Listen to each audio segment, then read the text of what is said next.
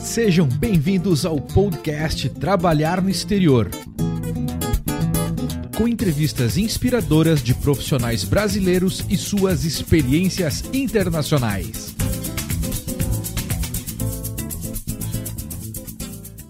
Olá, seja bem-vindo ao podcast Trabalhar no Exterior. Eu sou Eric Menal e todo episódio a gente entrevista um profissional brasileiro que trabalha no exterior ou para uma empresa internacional.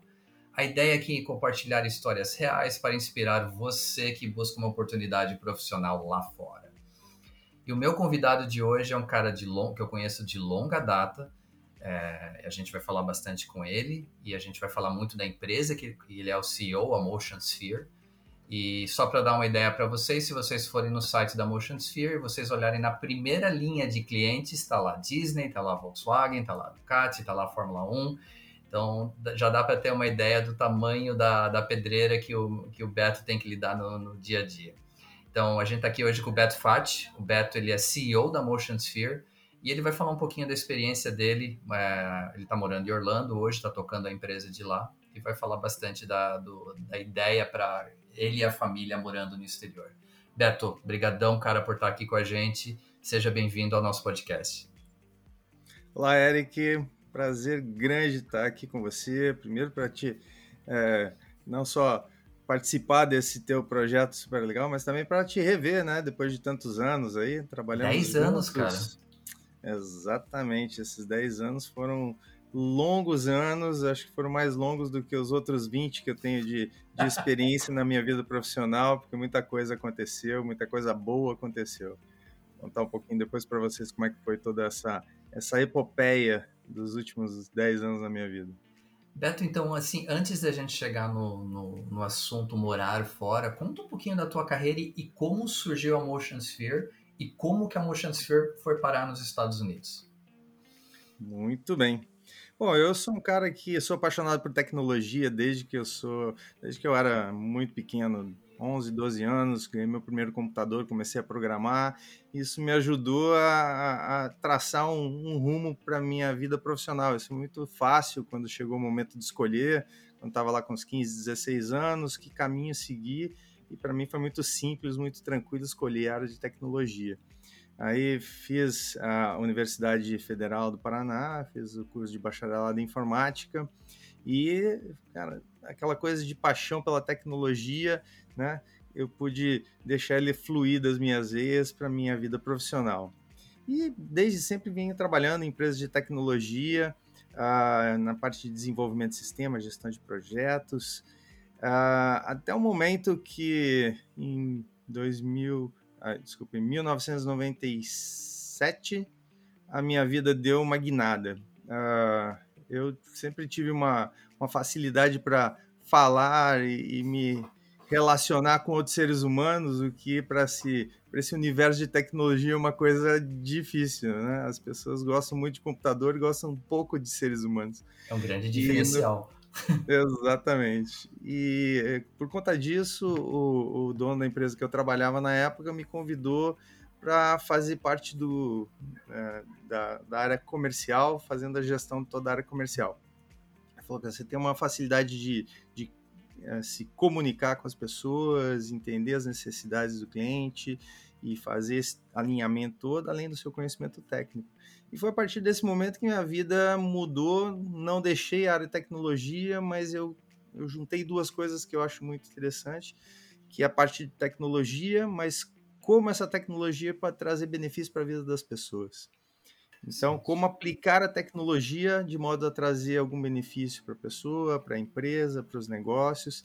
E, e, me apaixonei por essa outra vertente também na área de tecnologia, né? Como ela pode agregar valor para business, para pessoas, para as empresas. Uhum. Uh, e aí foi um, um, momento diferente na minha vida. Comecei a trabalhar de novo em, em empresas multinacionais, uh, aí no Brasil, aqui nos Estados Unidos e a carreira cresceu num sentido que a tecnologia sempre estava por trás, mas uh, o carro-chefe era o desenvolvimento de negócios usando como base a tecnologia.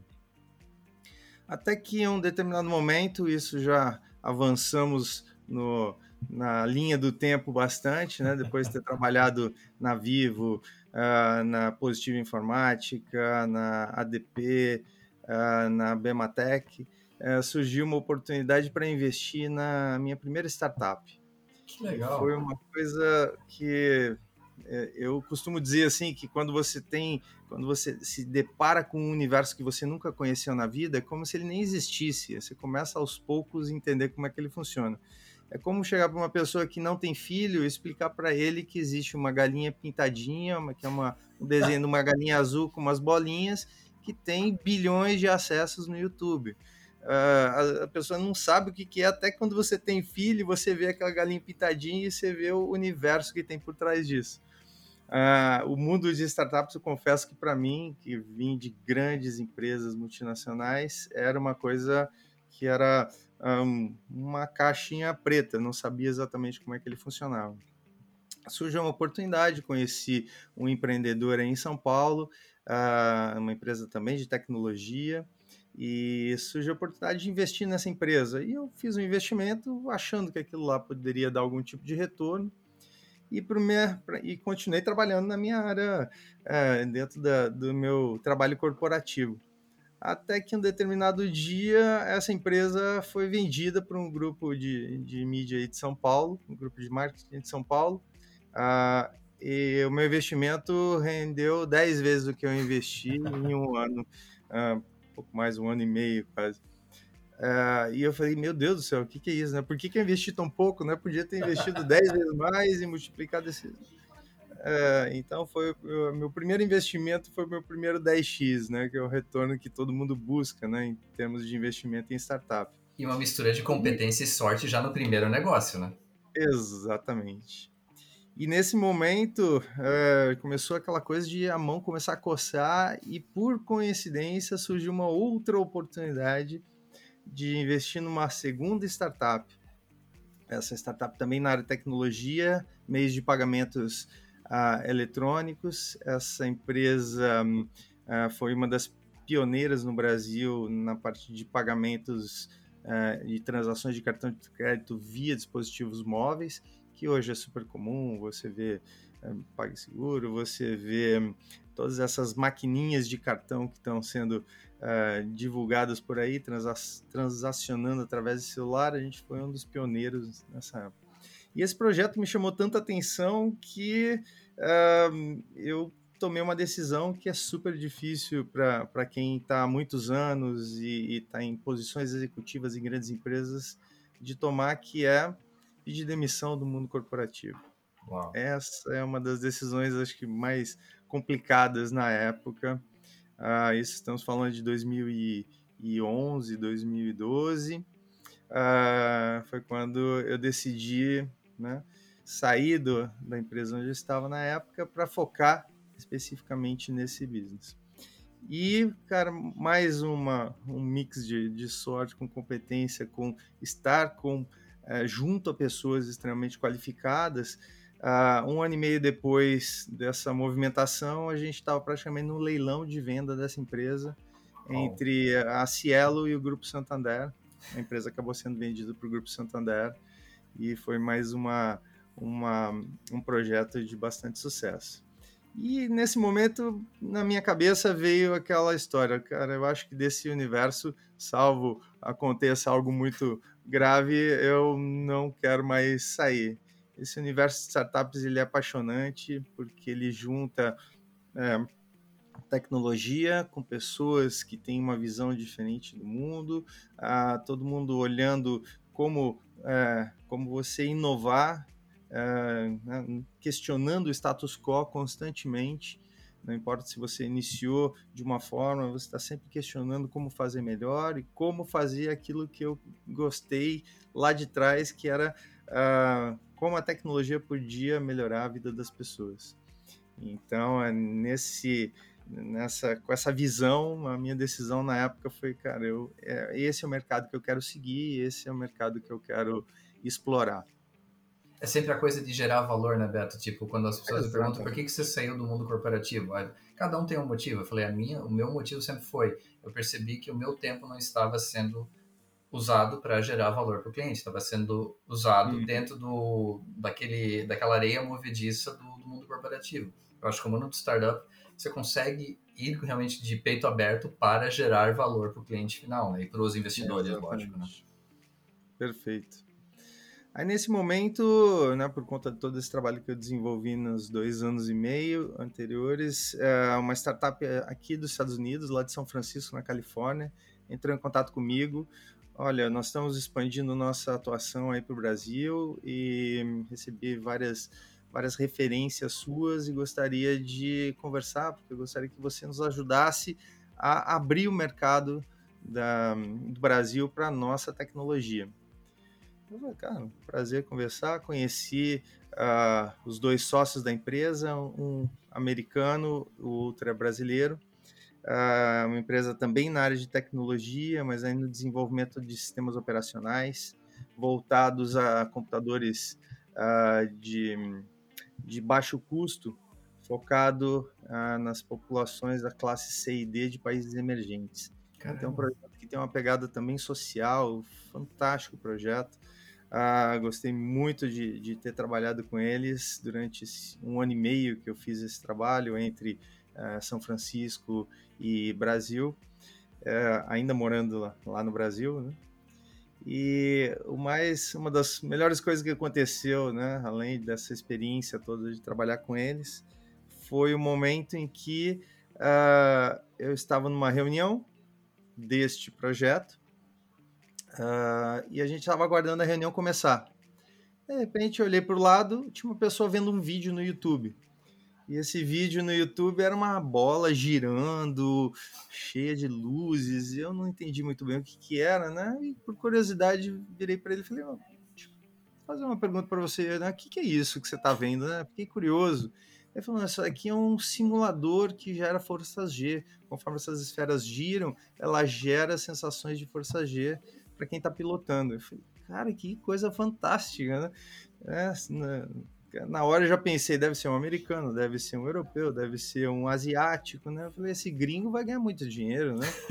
Aí o cara falou assim, não, não, esse cara não é gringo, não, esse cara é um brasileiro, é amigo meu, mora perto da minha casa aqui em Curitiba. Eu falei, mas que isso? E ele continuou, e esse daqui é o projeto de graduação dele na faculdade. Eu falei, meu Deus Caramba. do céu, preciso conhecer esse cara. Na hora, é, esse meu amigo ligou para a pessoa, né? Uhum. Que é, o nome dele é Jefferson Massucci. E ele falou: Não, tranquilo, pode trazê-los aqui hoje à tarde, que eu posso mostrar o simulador para ele. E aí saímos da reunião, fomos direto para a casa dele. Eis que encontro o Jefferson, que hoje é meu sócio uh, e um dos fundadores também da Mochancia, na casa dele fomos até o fundo da casa dele, tinha uma lavanderia, e dentro da lavanderia, o que, que eu vi? O ah, protótipo bom. inicial do Motion Sphere. Cara. Eu olhei aquilo lá, ele basicamente é a mesma cara que ele tinha, que ele tem hoje em termos de formato, dimensões, mas é lógico, totalmente é, pelado, vamos dizer assim, né? Só a estrutura metálica, uma coisa muito rudimentar. Aí eu andei no simulador, foi paixão à primeira vista, né? Aí na hora que eu saí, eu falei, Jefferson, que fantástico isso que você fez, cara. Que, que você. É, qual que é o seu modelo de negócio? Você está buscando investidores? Que tipo de cliente você tem? Ele falou, calma, calma, Beto. Eu sou engenheiro, cara. Eu sei como fazer isso. Agora, como fazer isso dar dinheiro, eu não tenho a mínima noção.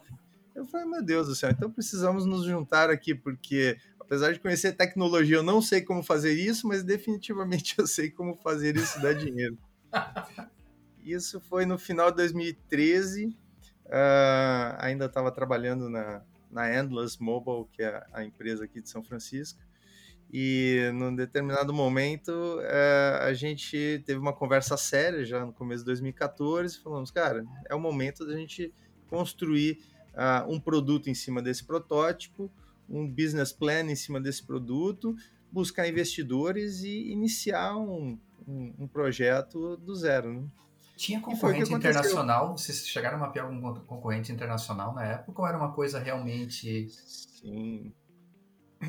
É uma coisa fantástica. O Jefferson, uh, contar um pouquinho sobre o Jefferson, acho que realmente ele tem uma, uma parte extremamente importante nessa história toda, porque ele foi o inventor do Motion Sphere.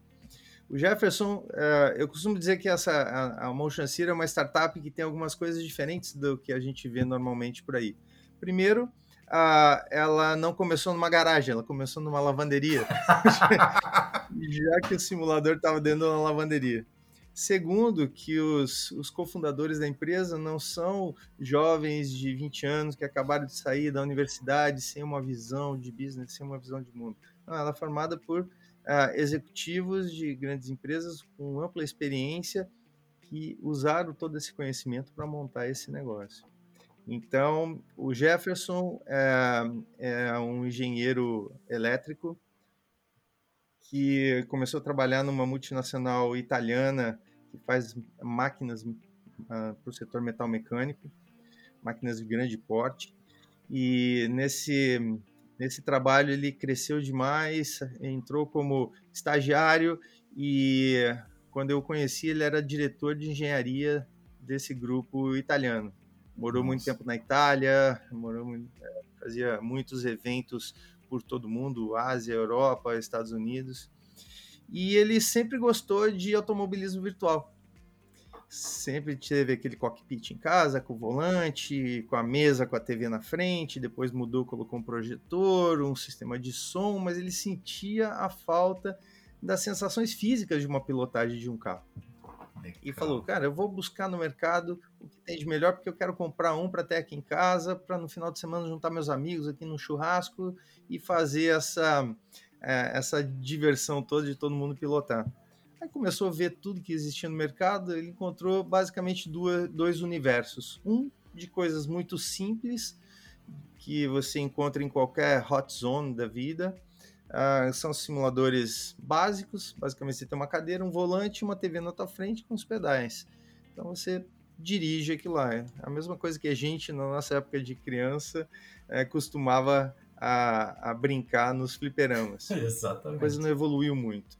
E do, e do outro lado você tem simuladores multimilionários que custam 5, 10, 15, 20 milhões de dólares, que são utilizados para treinamento de pilotos, forças aéreas, as empresas aéreas, uh, mas que aí inviabiliza por causa do tamanho, por causa de preço.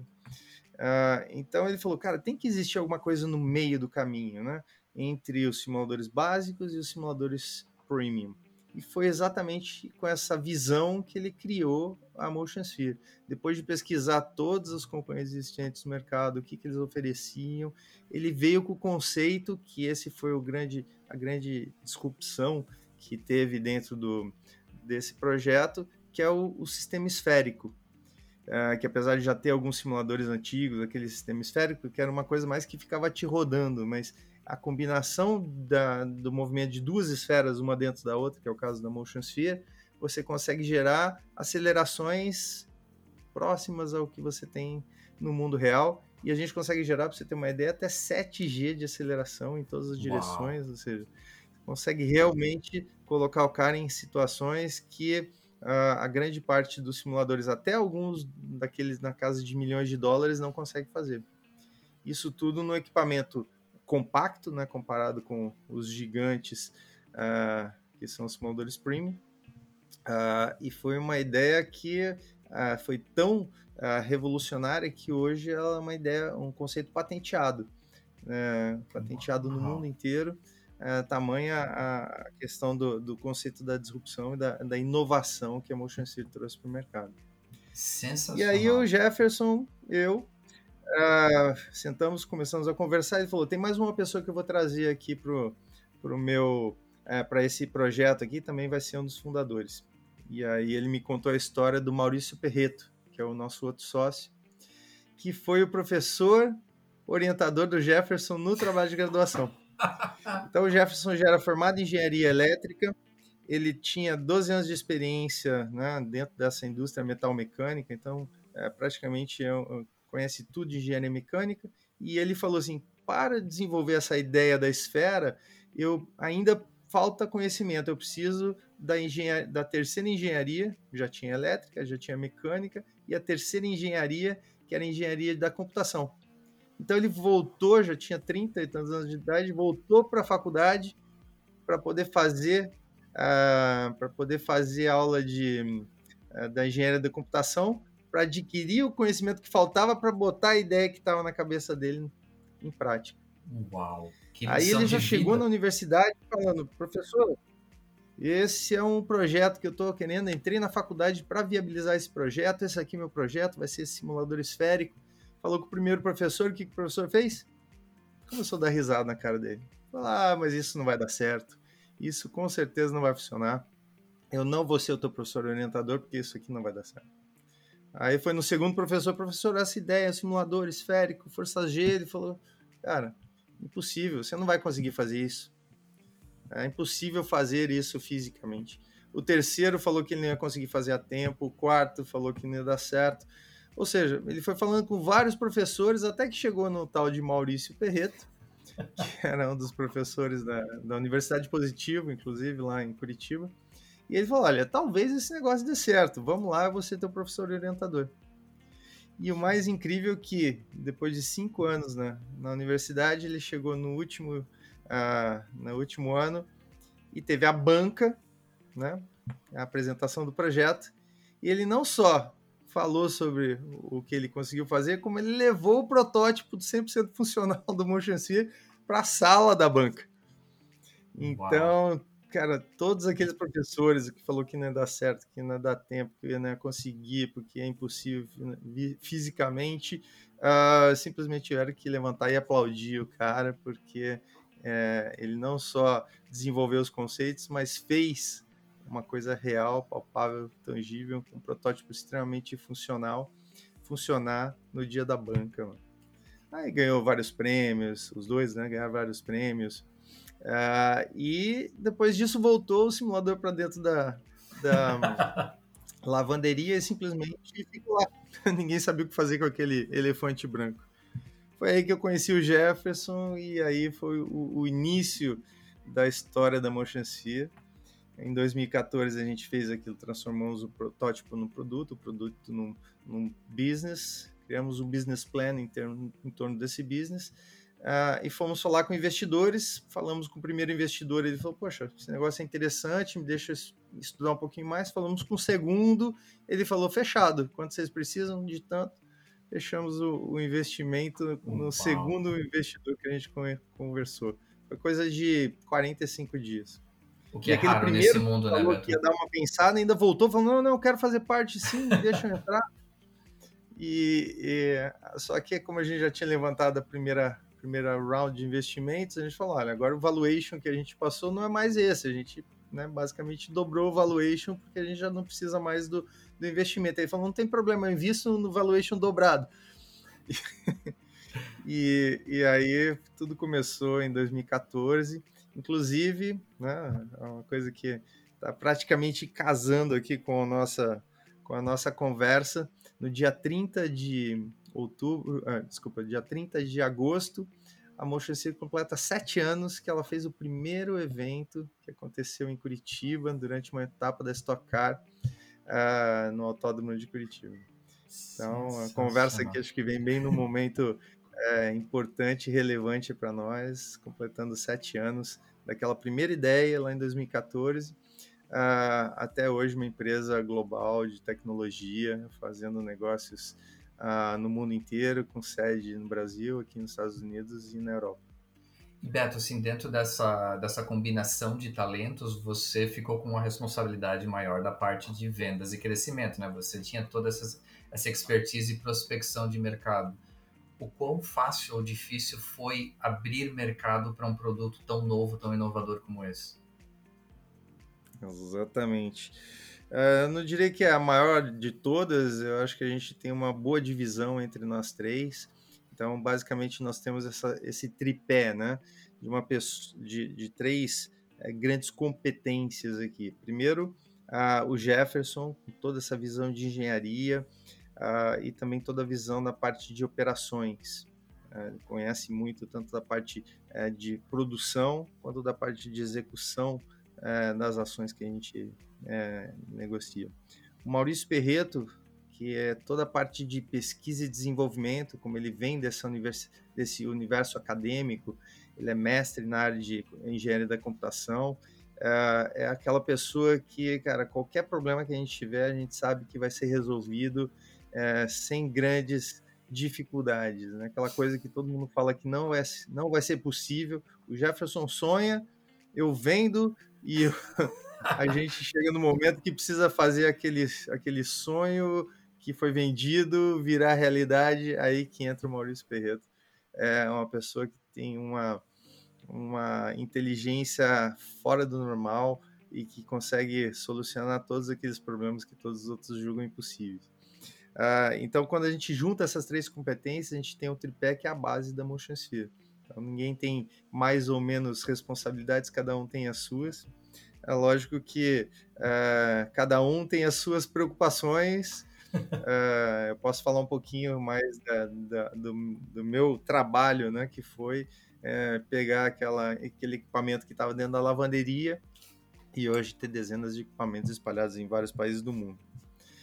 E, e sabe que é interessante, porque um, antes de ter responder especificamente essa tua pergunta, uh, 2014 foi um ano interessante também, porque quando a gente estava começando a Motion C sete anos atrás, uh, no começo de 2014, antes de definir que a gente ia trabalhar com isso, a gente fechou uma viagem para Disney para trazer as nossas filhas. Eu estava esperando elas terem uma idade suficiente para poder vir aqui curtir bem.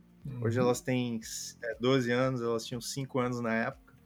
Ah, bom, é o momento de levar elas para Disney. Fechamos o pacote, compramos tudo, passagem, ah, hospedagem, tickets, e estava tudo certo. A gente ia viajar em outubro. E no meio disso tudo, no, no, meio do ano, foi quando a gente começou a Motion City. A Motion City começou num evento e de repente veio outro. E e bem no início de tudo, eu tive que sair. Nós ficamos quase três semanas aqui, né? Uau. E agoniado, porque tinha eventos grandes acontecendo, tá? Mas foi aquele momento que a gente conseguiu vir aqui, relaxar, curtir. E por acaso a gente veio para Orlando naquela época, e por acaso eu não conhecia Orlando e fiquei apaixonado por essa cidade. Falei, cara, que coisa fantástica, que, que lugar maravilhoso.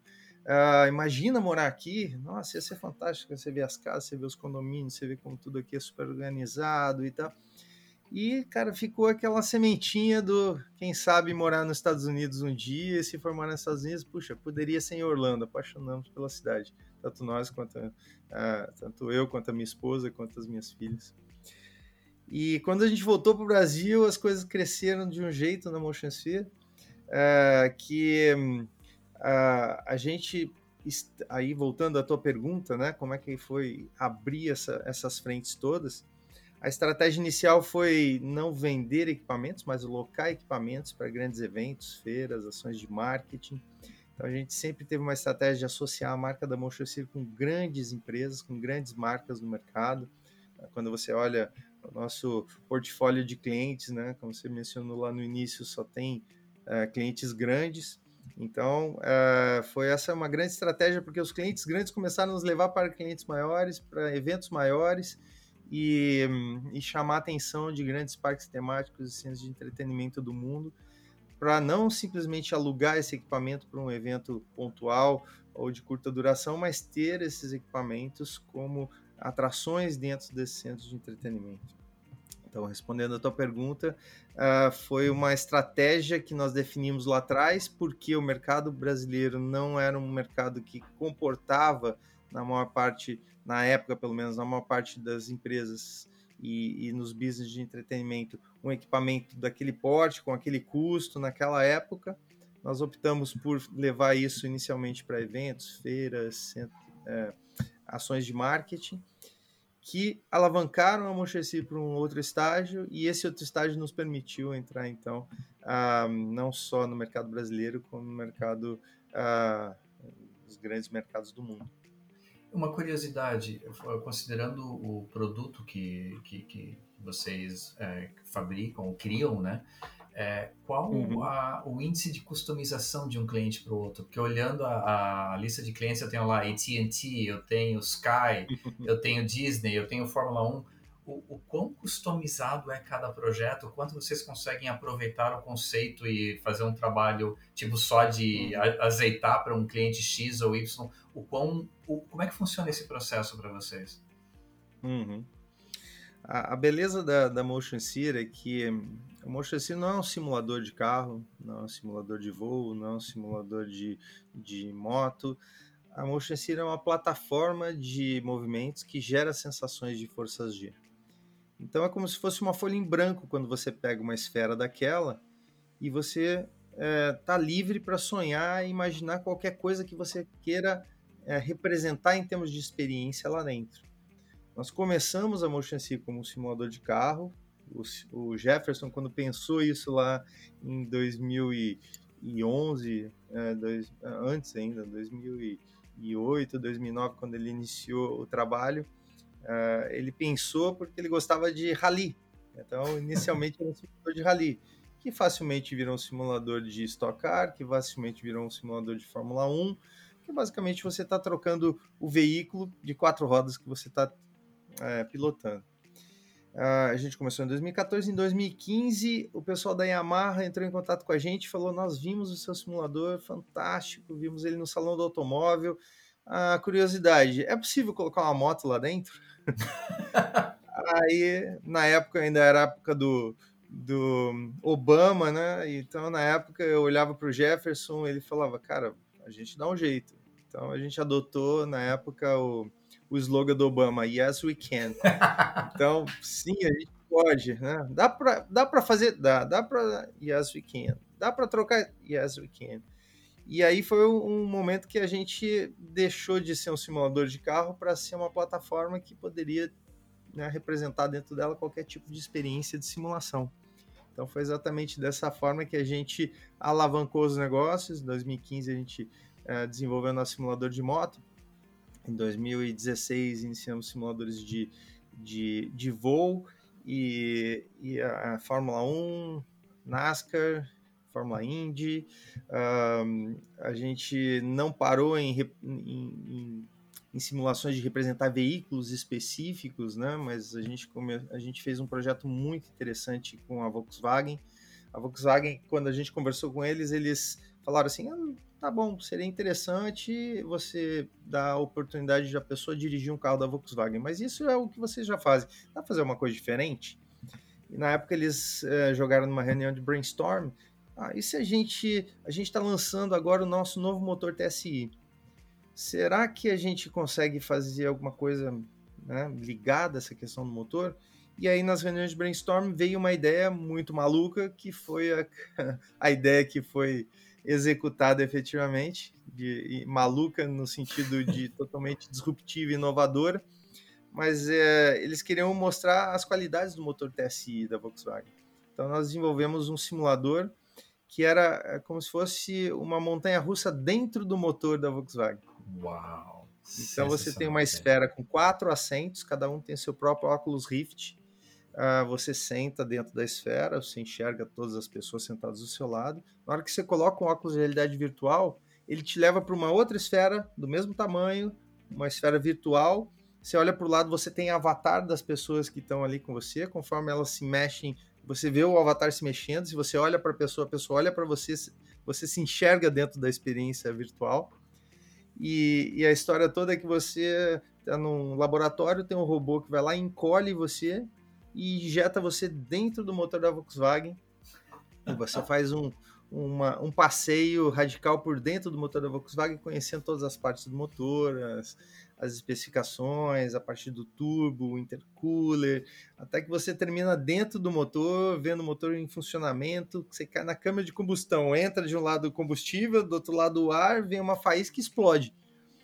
E na hora que explode, você sente o calor da explosão na pele, porque tem lâmpadas dentro do simulador que acendem e aquecem o interior, então é uma experiência 4D com sensações de vento, é uma coisa fantástica. Então você entra no simulador, faz um passeio, é, uma montanha russa virtual por dentro do motor da Volkswagen, quando sai você está no mesmo lugar. E sentiu todas as forças G, e o calor, e o vento, a visão 360 graus.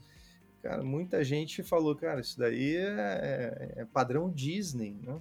padrão Disney em termos de do, do, que vocês desenvolveram. E acho que a Disney escutou essa história de padrão Disney.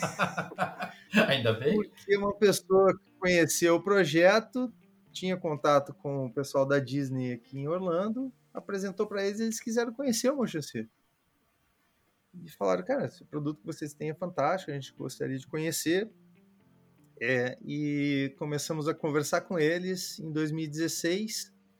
Ah, sei que no final de 2016 a gente estava com o equipamento pousando aqui em Orlando para participar de um evento dentro da, da, do complexo Disney, que foi o Florida Cup.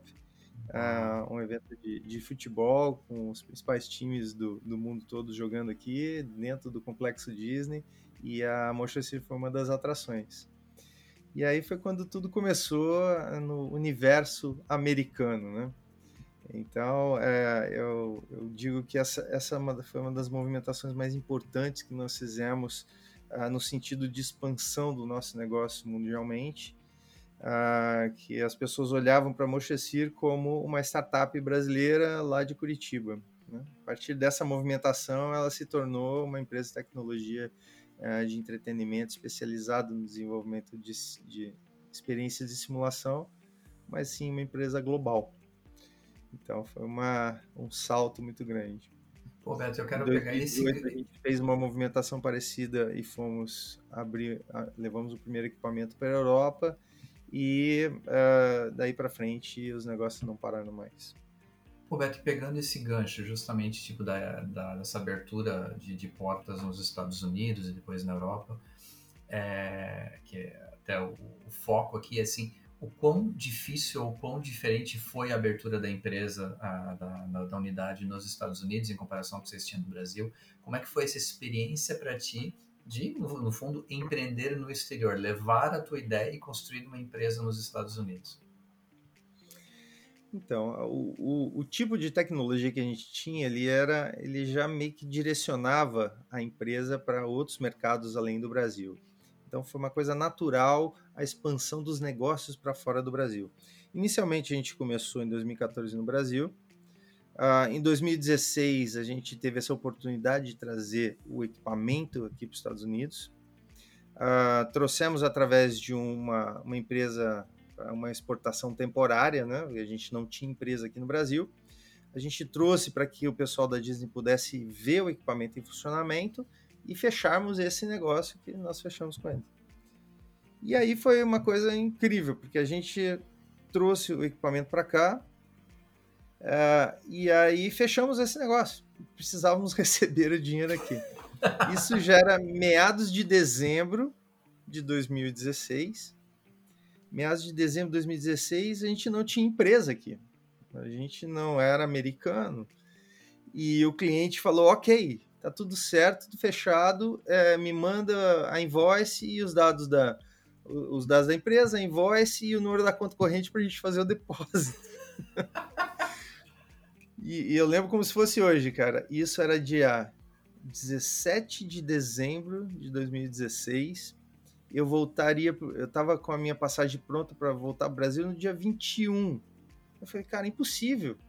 Como que a gente vai fazer isso? Vamos perder esse negócio.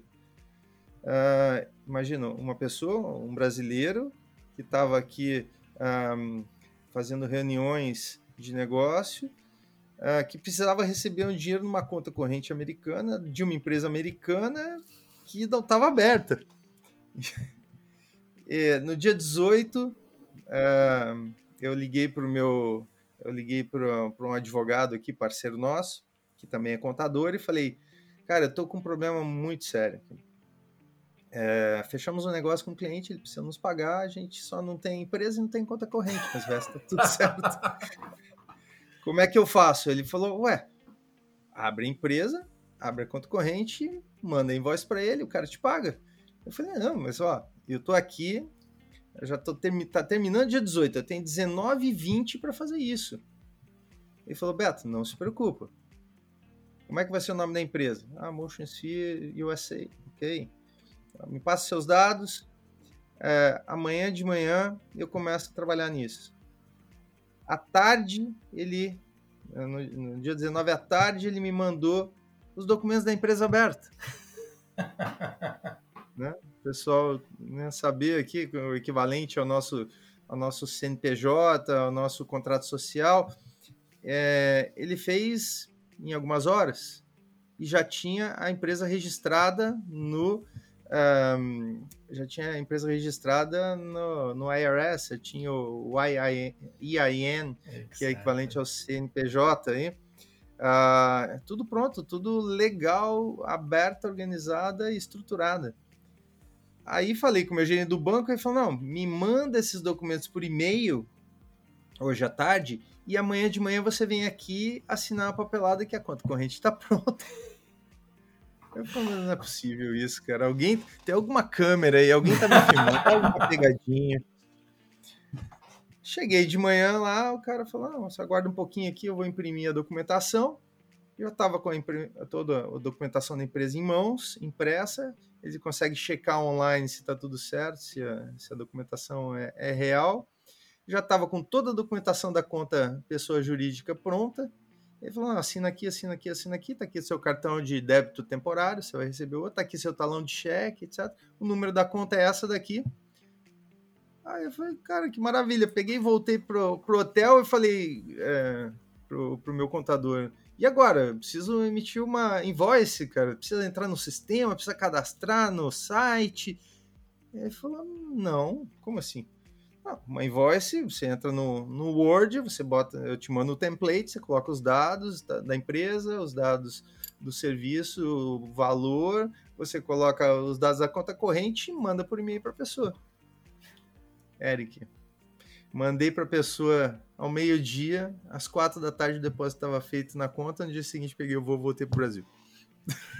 Se fosse fazer analogia aqui no Brasil, provavelmente estaria na fila aí. As pessoas acham que é piada, as pessoas acham que, é, que é história de, de pescador ou história de empreendedor, mas é, o processo é simples desse, dessa forma.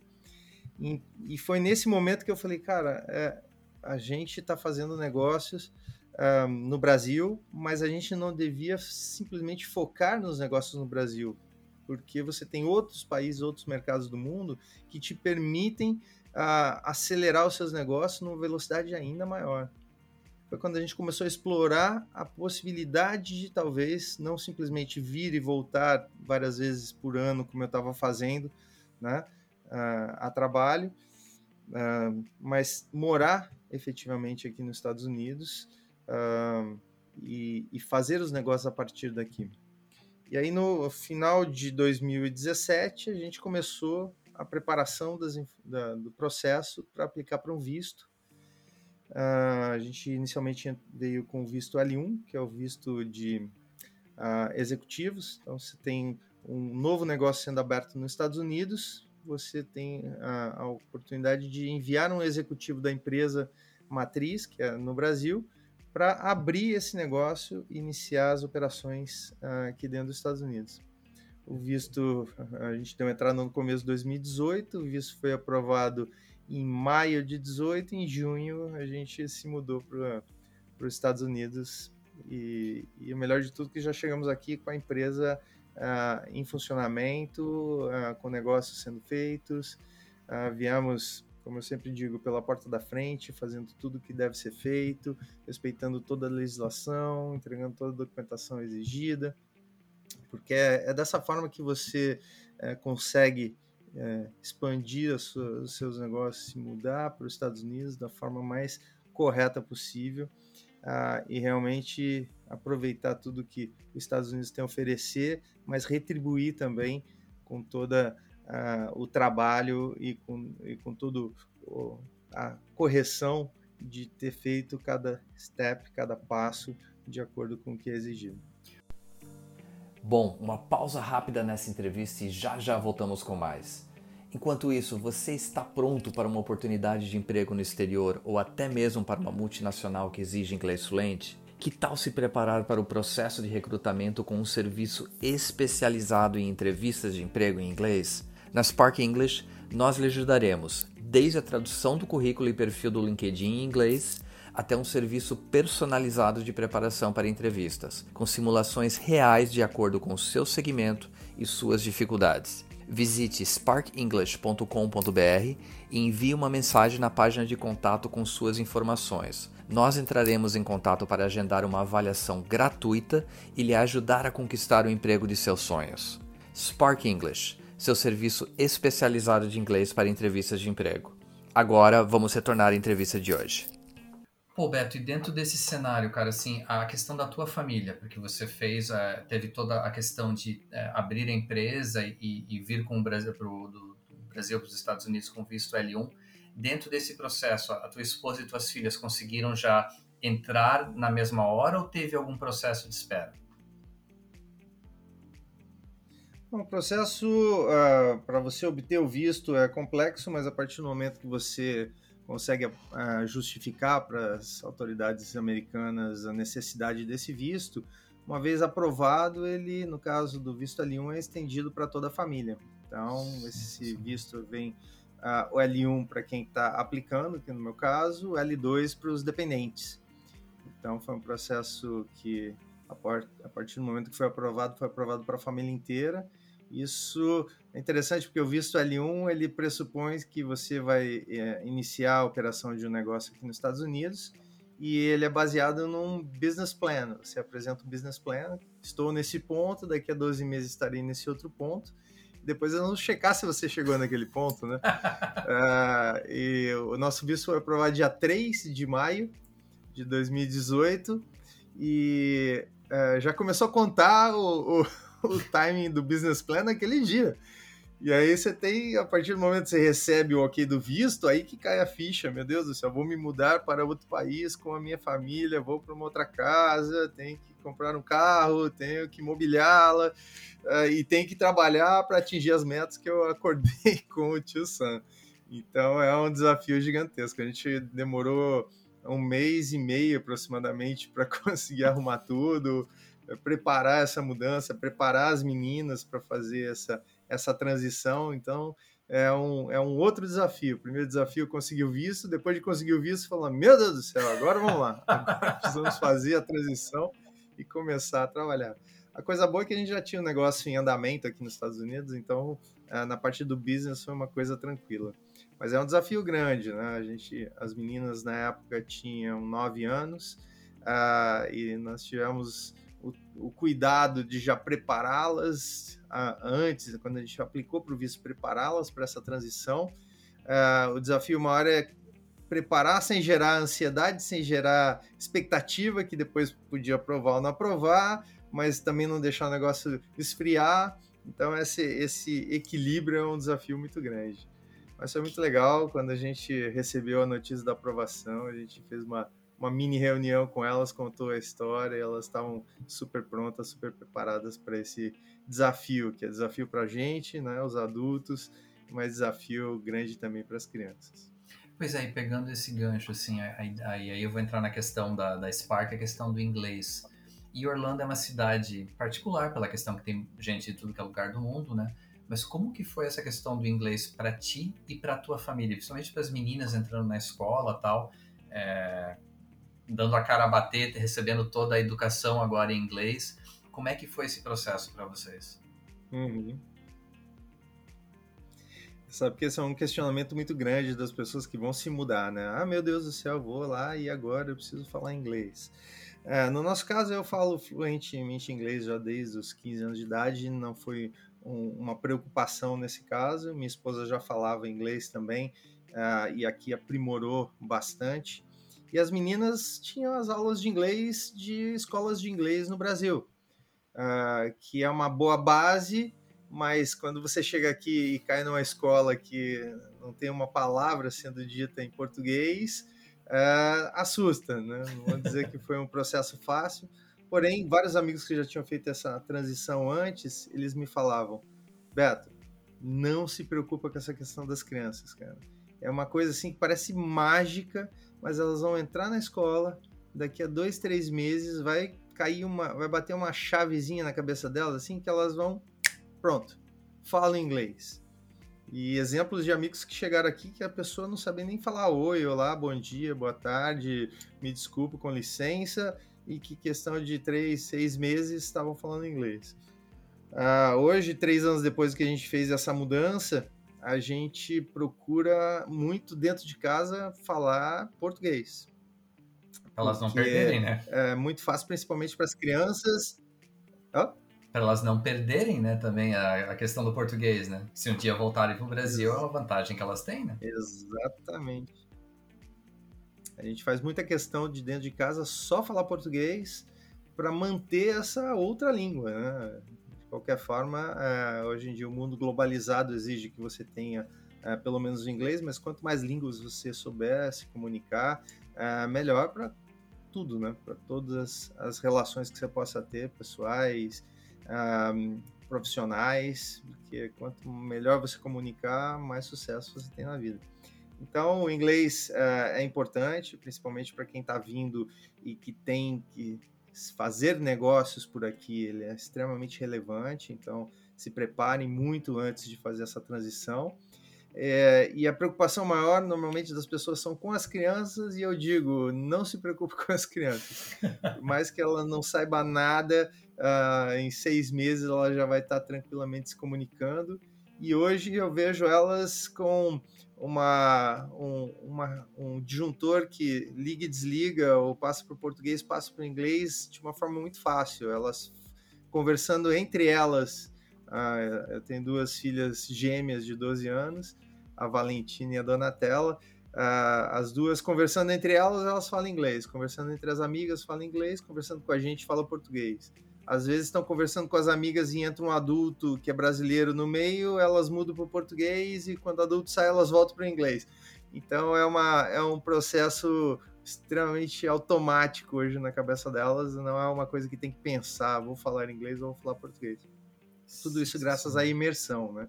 Apesar de aqui Orlando e região ser uma cidade que tem uma comunidade brasileira muito grande uh, e você consegue sobreviver uh, não falando inglês ou falando um pouco de inglês, uh, é importante você ter essa uh, fluência o quanto antes para você interagir não só dentro dessa comunidade, não só interagir com brasileiros, não só fazer negócios com brasileiros também. Você pode explorar o que os Estados Unidos têm de melhor, que é te abrir um mercado gigantesco que você pode atender brasileiros, hispanos, americanos, latinos de uma forma ampla, sem ter uma restrição por causa da língua. Sensacional. E assim, perto do, do, do final já da entrevista também, para não ocupar muito o teu tempo, Beto, a questão, eu quero não entrar na questão de comparação dos dois países, porque eu acho que depende de caso a caso, cada indivíduo ela vai depender da situação dela. Mas eu queria saber da tua experiência na execução dos negócios nos Estados Unidos, assim, com toda a tua bagagem de, de anos e décadas aqui no Brasil como, como executivo de negócios, o que, que você aprendeu aí, ou o que, que é diferente na condução dos negócios nos Estados Unidos? Coisa que de repente você falou, pô, eu não sabia que eu deveria tratar dessa forma. O que, como é que foi esses anos de adaptação aí nos Estados Unidos? Eu acho, Eric, que os brasileiros têm uma vantagem de ter sido uh, treinados e, e, crescer num ambiente uh, tão complexo quanto é o Brasil. Uh, fazer negócios no Brasil é uma coisa muito difícil, a burocracia nos atrapalha, as espertezas de algumas pessoas nesse mercado nos atrapalham, o quanto você tem que ter um, dois, três pés atrás para poder entrar numa negociação e não levar, não, alguém não te dar uma volta, isso é uma coisa complicada. Isso, por um lado, você é, aprende muito, você se desenvolve muito como profissional. Então, quando um, um profissional brasileiro vem para os Estados Unidos, ele leva um susto inicial, porque muitas das coisas que você tinha que se preocupar em fazer negócio no Brasil, aqui não existem. Como eu dei o exemplo, em dois dias eu abri uma empresa, abri uma conta corrente, emiti um invoice, recebi um pagamento. Uh, quando no Brasil que você imaginaria que isso fosse possível? Quando eu conto para as pessoas, todo mundo acha que é piada, e realmente não é. Então, quando você não tem uma burocracia te puxando para trás, te atrapalhando nos negócios, cara, as coisas começam a fluir muito mais fácil, muito mais rápido. Outra coisa, uh, no Brasil, bom, eu tenho uma coisa para vender por 100, eu vou pedir 200 para o cara negociar e eu dar um desconto e vender para ele por 120 e, pô, beleza, tá todo mundo feliz. Uh, aqui não tem muito isso. Aqui você tem um produto, você sabe quanto ele custa, você sabe quanto ele vale e você faz o teu pedido. Se você der um desconto de 1, 2, 3, 5%, é uma coisa absurda. Então, Nossa. Então ninguém vai jogar o preço o dobro para negociar pela metade, para tentar ganhar alguma coisa. A mesma forma que se você faz uma oferta para alguém de um produto, o cara não vai pedir 50% de desconto, porque ele sabe que você está colocando o preço justo. Então, essa é uma outra grande diferença em relação aos Estados, uh, nos Estados Unidos em relação ao Brasil. Aqui a área de business ela é muito mais clara e transparente. Uh, um exemplo, quando você vai comprar uma casa, por exemplo. no Brasil, quanto custa uma casa? Cara, você não tem muita ideia, né? Pode custar a mesma casa para uma pessoa pode valer 500, para outra pode valer um milhão, e qualquer número nesse meio do caminho é verdade. Aqui nos Estados Unidos, se você comprou uma casa hoje por 500 mil dólares e amanhã você quiser vender por um milhão de dólares, a pessoa pode entrar nos registros públicos. Quando foi vendida essa casa? Que dia foi vendida essa casa? Qual foi o valor dessa negociação? E pode ver que você tentou comprar, né? Comprou uma casa por 500 mil, agora está tentando vender pelo dobro. Então, esse tipo de esperteza não funciona muito aqui, porque todo o sistema é preparado para uh, evitar esse tipo de situação e a consciência também das pessoas uh, para evitar esse tipo de, de situação. Isso faz você ganhar também o quê? Tempo. Porque você não precisa né, uh, tentar 50% abaixo do valor para tentar conseguir 10% de desconto. Uh, os preços são muito claros, são muito justos, as condições, etc. E por último, uma coisa que o brasileiro não está acostumado, que sente um, um bug aqui, é que uh, show me the money. Se você vai fazer um negócio, o negócio é sério, ok? Você tem dinheiro? Tem, não, não tem, então não tem negócio. Ah, eu tenho dinheiro, beleza. Então assina o contrato. Não, depois a gente vê essa questão de contrato, me entrega, depois eu. Não, não. Assino, faz o pedido de compra, assina o contrato, faz o pagamento, eu te entrego. Né? Às vezes para o brasileiro é uma coisa assim, mas, pô, mas você, não me, você não confia em mim, eu te dou minha palavra. Então, esse tipo de coisa assim aqui é realmente. Ah, legal, eu sou teu amigo, bacana, confio em você, mas tá bom, custa 100 mil, me paga 100 mil, eu te entrego o produto. Assino o contrato, eu te entrego o produto. Não assino, não entrego, não paga, não entrego. Isso, por incrível que pareça, também é, gera um ambiente muito mais tranquilo para quem quer investir, para quem quer fazer negócios, porque sabe que né, vale o que está escrito. Uh, se você assinou um contrato e a pessoa não cumpriu uh, rapidamente todo o processo judicial, acontece e, e, e vale o que está dentro das, da, do que foi acordado entre as partes. Né? Então, é, é, tudo isso, uh, a partir do momento que a pessoa chega aqui, ela toma um susto mas depois ela percebe que tudo, uh, todas essas regras são para o bem e para facilitar e acelerar os negócios. Então, eu só posso dizer que a Motion Sear era uma antes da gente uh, se mudar aqui para os Estados Unidos e oficialmente se tornar uma empresa americana, com base aqui, com, com pessoas trabalhando aqui. Uh, e hoje é até engraçado, porque eu recebo contatos, às vezes, de pessoas do Brasil entrando em contato com a gente, escrevendo um e-mail de introdução, um questionamentos em inglês, pedindo informações sobre nossos produtos. Depois acaba descobrindo que nós somos uma empresa brasileira, né? mas o simples fato de ter se posicionado aqui como uma empresa americana, com sede aqui, com pessoas trabalhando aqui, mudou a visão do mundo em relação ao Motion. A gente basicamente no, nos primeiros dois anos duplicou o tamanho da empresa Uh, só pelo fato de estarmos aqui. A gente continua produzindo os equipamentos no Brasil, a gente continua tendo a maior parte da nossa equipe trabalhando no Brasil, mas o mercado olhou para a gente de uma forma diferente. Então, essa movimentação, para quem está pensando em termos de business global, uh, faz todo sentido.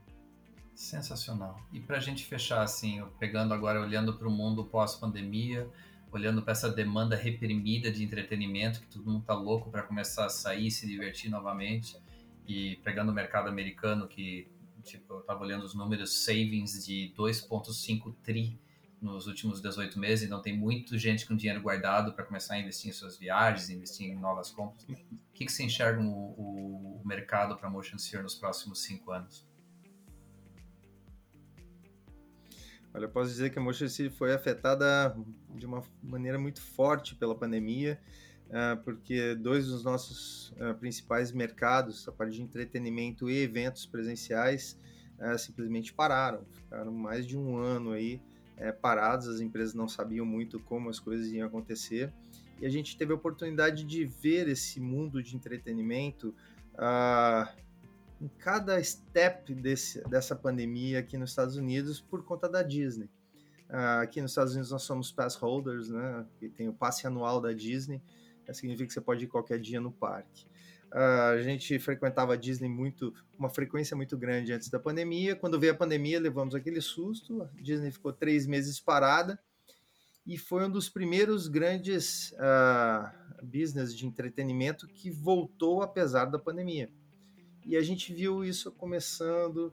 Ah, os primeiros dias que a gente ia na Disney dava até uma certa depressão, né? De lembrar daquele espaço cheio de gente, ah, muitas pessoas curtindo a vida, viajando de outros países, viajando dentro dos Estados Unidos, aproveitando aquele momento tão ah, importante que é o momento do lazer, e principalmente aqui, no caso, em família. Quando você via aquelas atrações eh, sem ninguém, por um lado, uh, dava uma felicidade, porque você olhava a fila que normalmente demorava duas, três, quatro horas, e basicamente a fila era o tempo que você percorria o caminho até chegar à sua vez. Percorria o caminho, já era a sua vez. Saía, ah, vamos de novo, percorria o caminho e ia novamente. Mas por outro lado, é uma tristeza de ver um mercado tão grande, tão gigantesco, uh, afetado da forma que foi afetado. E daí, uh, inicialmente super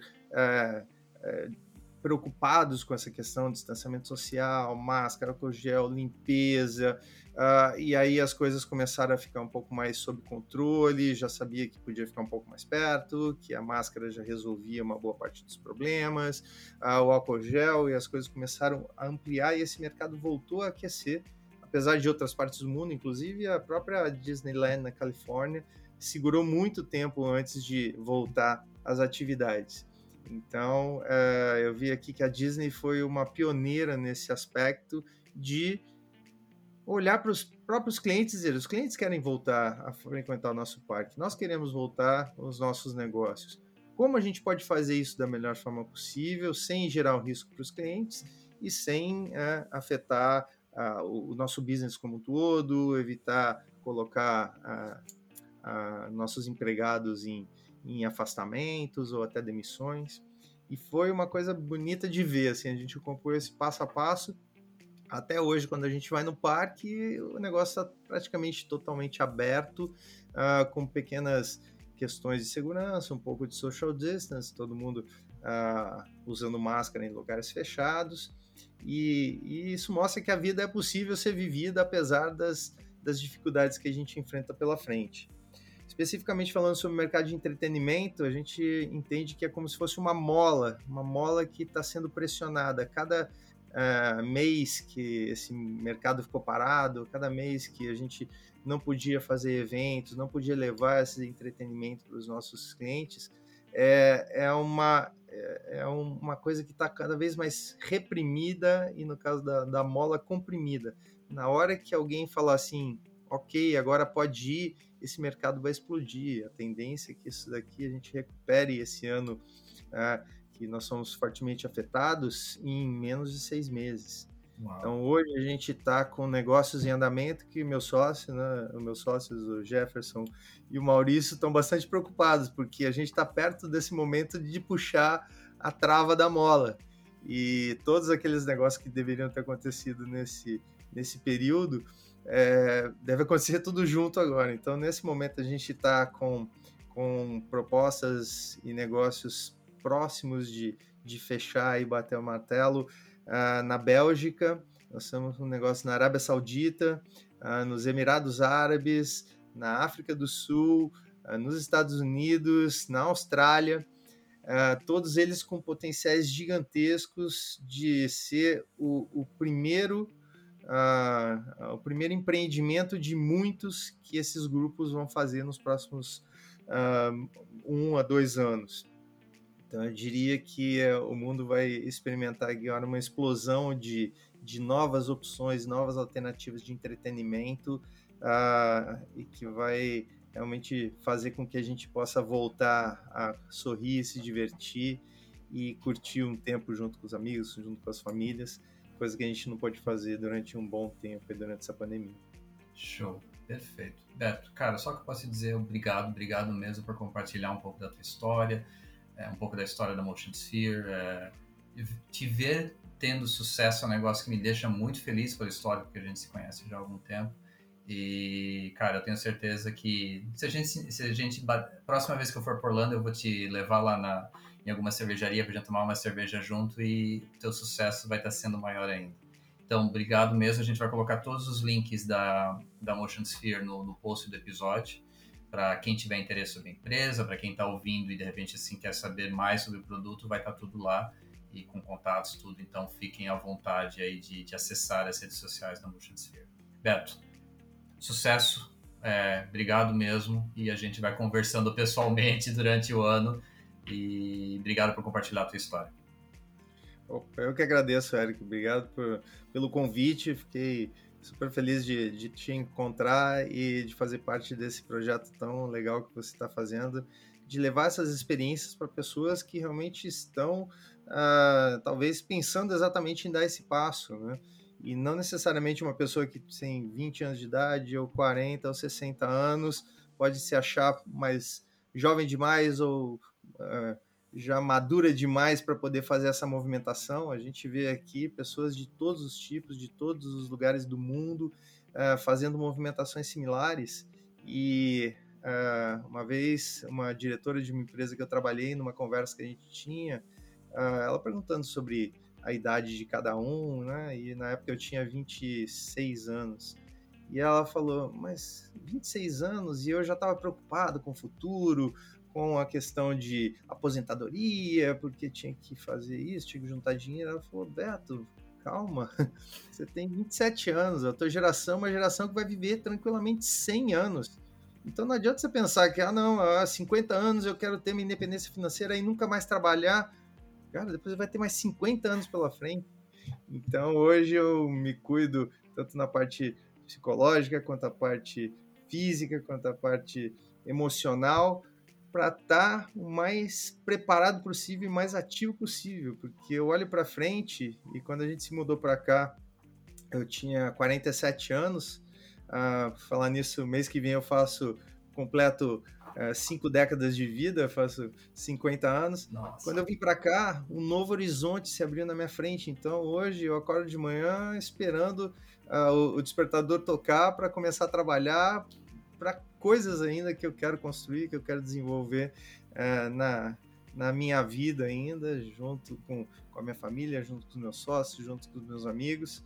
Então, olhar para frente e você sentir que você tem esse ambiente propício para você crescer e desenvolver seus sonhos é fantástico. Então, eu recomendo que todo mundo que tenha uh, um, um pinguinho de, de vontade, um pinguinho de intenção de fazer uma movimentação como essa, que busque mais informações, quiser entrar em contato comigo, será um prazer aí uh, ajudá-los nessa transição, que tenho certeza que vale muito a pena e que é benéfico para todo mundo.